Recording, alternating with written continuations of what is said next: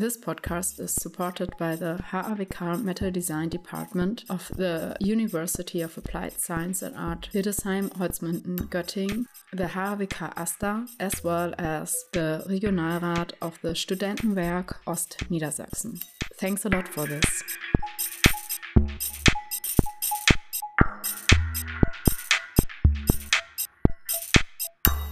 Four years ago, Carina Shoshtary initiated the Instagram platform Fashion for Bank Robbers.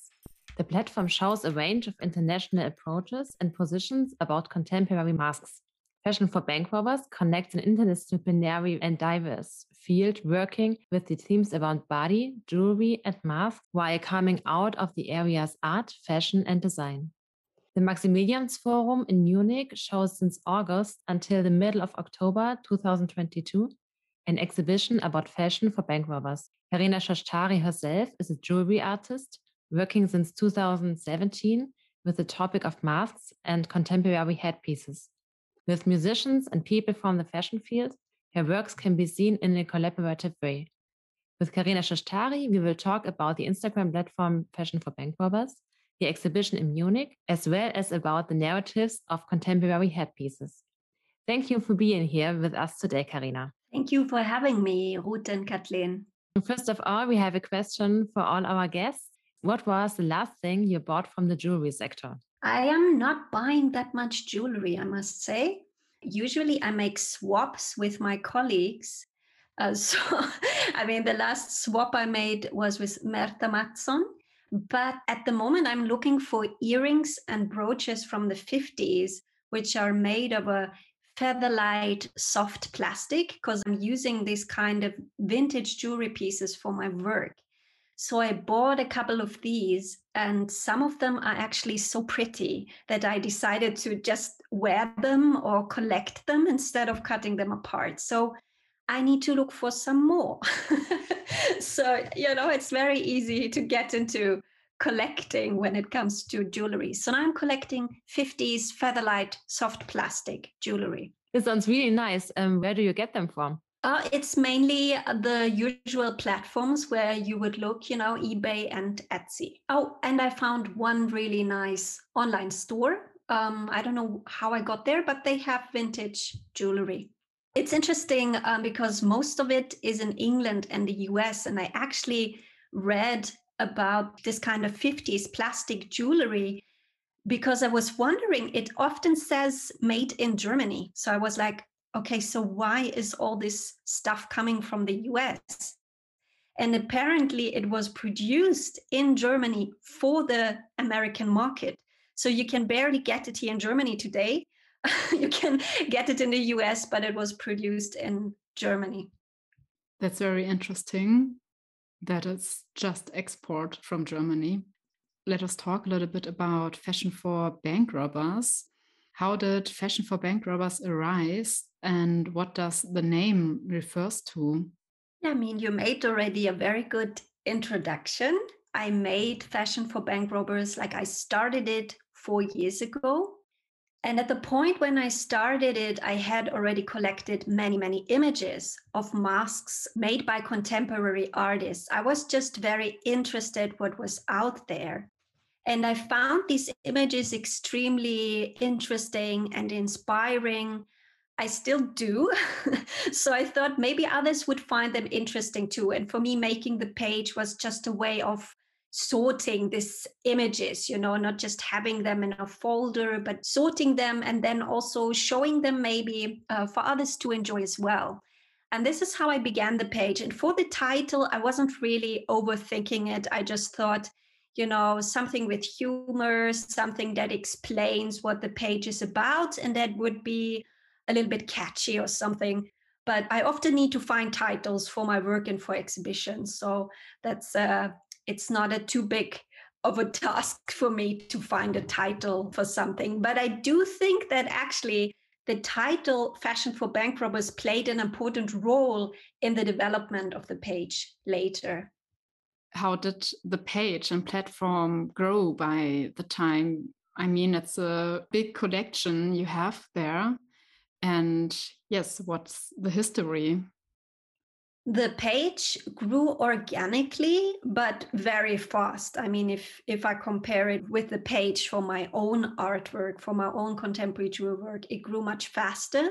From my side there was a lot of consistency. I really posted an image a day for 3 years plus 10 to 20 stories.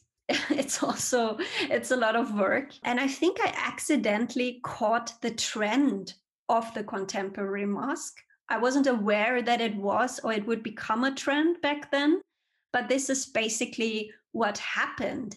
And I think it was maybe like half year in when Fashion for Bank Robbers had around 15,000 followers or so, when big magazines such as Vogue and Dazed got interested and featured the page. And of course, that helped the popularity of Fashion for Bank Robbers a lot.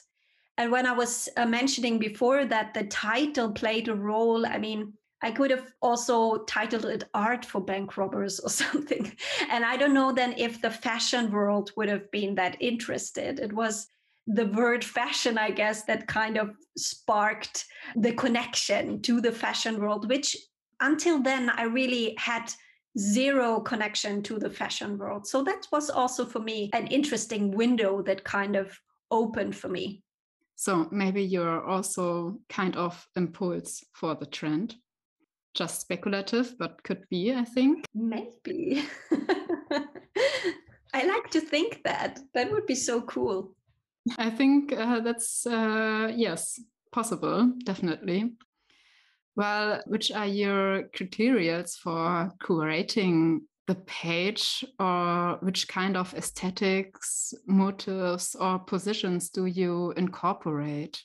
Uh, I really post what I like, what I find interesting. I know that's not a very satisfying answer. So I would say I'm looking for, you know, a strong, authentic artistic expression, but also great craftsmanship. And personally, I like a bit of myth and magic, you know, some fairy tale. So if the image has that as well, it's a good choice for me, I think. And besides your personal choices, what narratives and meanings are involved in masks and headpieces? Maybe they are different according to cultural placings? The narratives are as diverse as the pieces and as the artists who made them. But I think that often it's about questions of identity, you know, um, an expression or transformation of one's identity. The mask is giving you control and protection so you can hide and at the same time totally transform for a moment. So you can basically become whoever you want. And some artists also tell me that they make and use masks to process trauma and to spark healing. Or the mask could be just part of a look. I would say that making and wearing masks is part of the development of the creative selfie. You know, if you think of face filters and how they developed, that you can put all kinds of stuff with a filter on your face. And then I think people took that from the digital world and kind of translated it backwards and tried to remake something in material, like a similar look.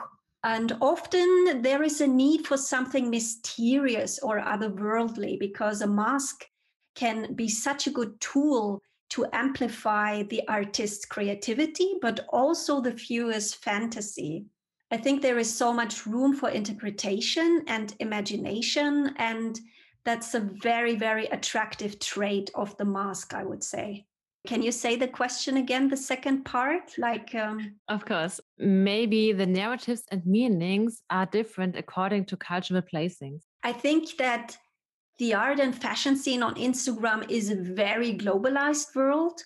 Everyone inspires everyone. You know, a very unknown newcomer artist who lives on the one side of the globe can inspire a huge fashion brand on the other side of the world and vice versa.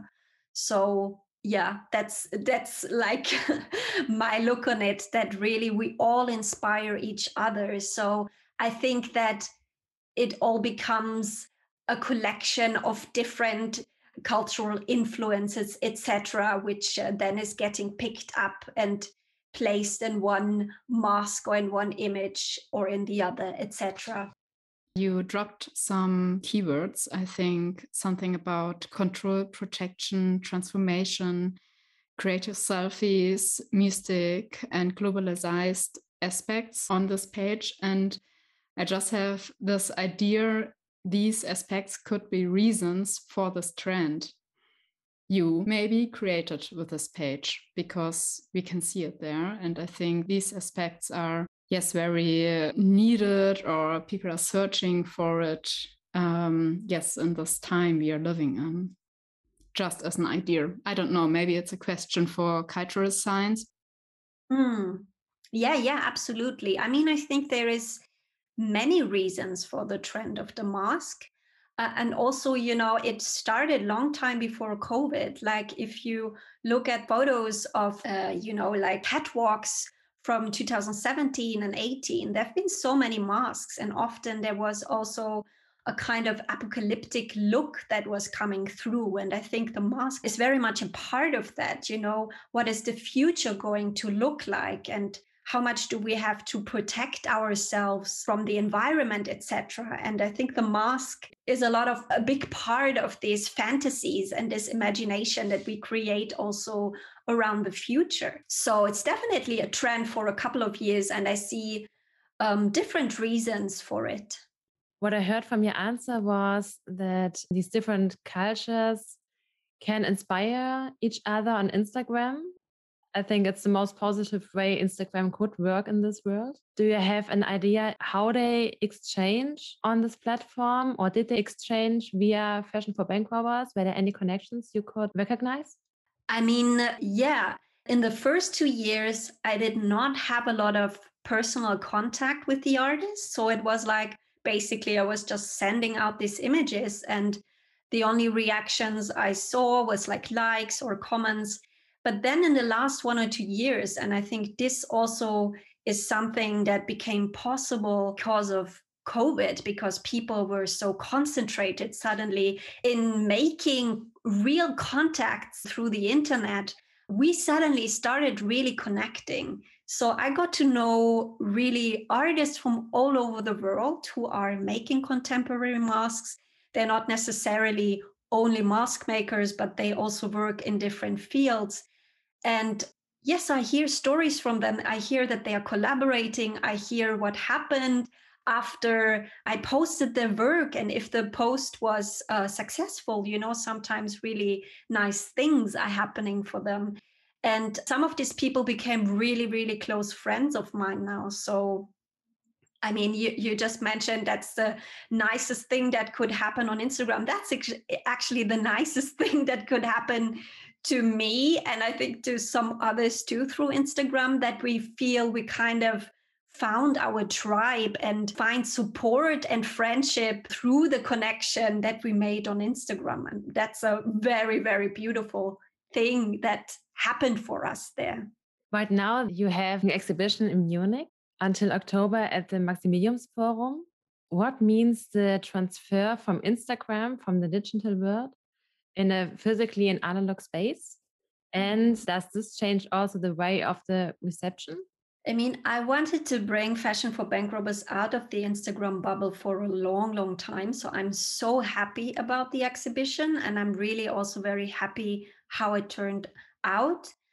I think it is a very different thing to see these images and videos at home on a tiny screen on your phone where you just, you know, swipe through with speed and maybe with not so much attention, or if you encounter them on these huge screens in an art space. And each image is standing for, I think, I would say like 15, 20 seconds. And you can't swipe. You have to slow down in the way how you consume the images. And we decided not to exhibit objects because the space isn't well suited for smaller, intricate pieces, like I would say most masks are. Um, so we decided to show only images, videos, you know, like mini documentaries, artistic films, also music videos, and quotes of artists. And I think that works very well in that space. There are also so many disciplines you can show on your page and on your exhibition. How did you decide which videos you want to share in this exhibition? And what are your ideas? What do you want to show explicit in this exhibition? I wanted to show the variety and uh, you know the diversity and also the the amount of artists who are out there dealing with the theme of contemporary masks. So basically really bring fashion for bank robbers like a very similar idea to this public art space. And of course Instagram still isn't even if they want to be the best platform for video because of the portrait format.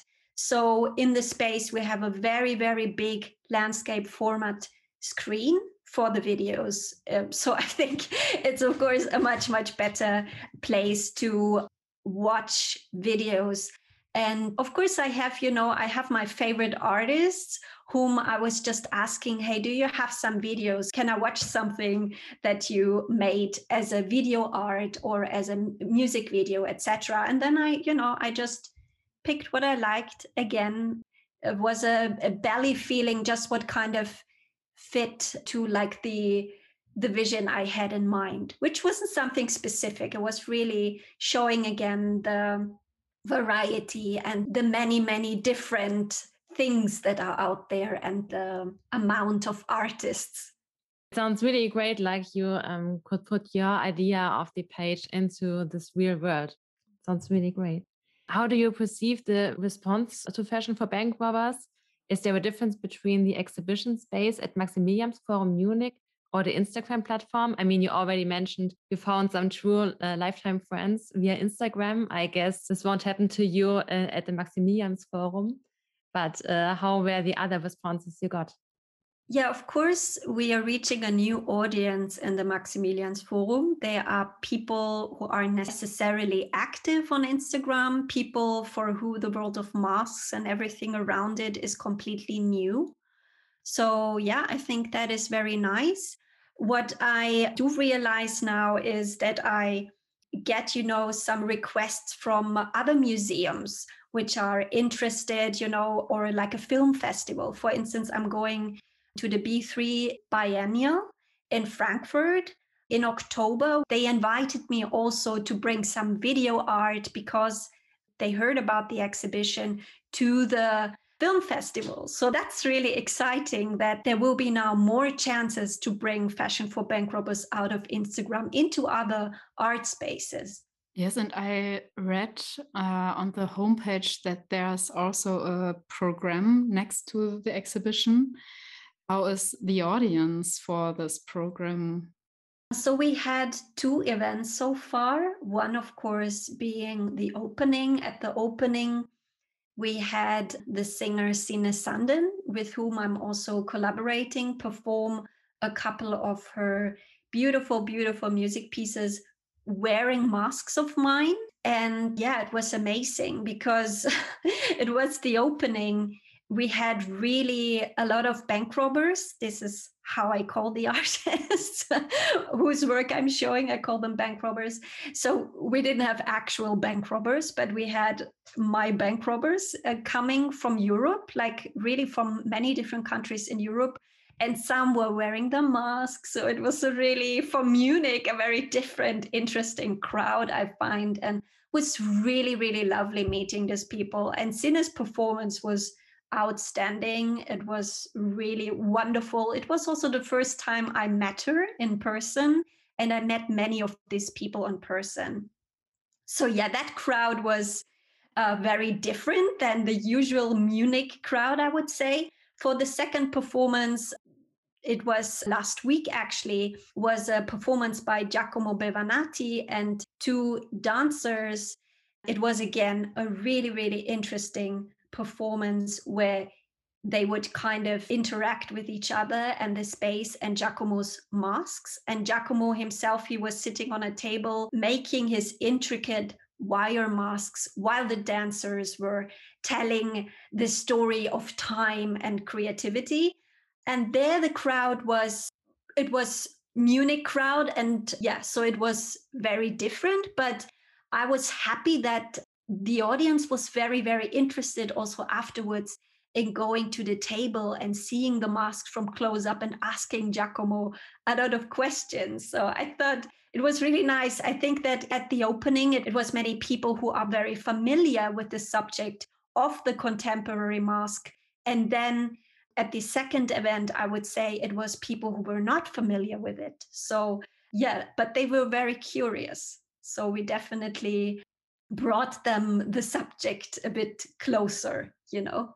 And next to curating this page, you're also an artist and you're also working with jewelry. And does Fashion for Bank Robbers also influence your work?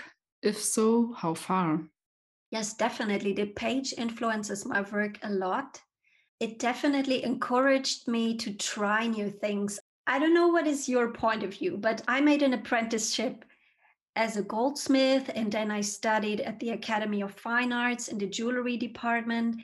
And even though for it might be that for people outside the contemporary jewelry world, it seems to be such an avant-garde thing, the the contemporary jewelry, you know, the crazy materials and that it has it's so different from traditional jewelry but i feel like if you are trained and you're inside this world you pretty quickly find yourself a little bit facing some limitations, or at least I felt I did.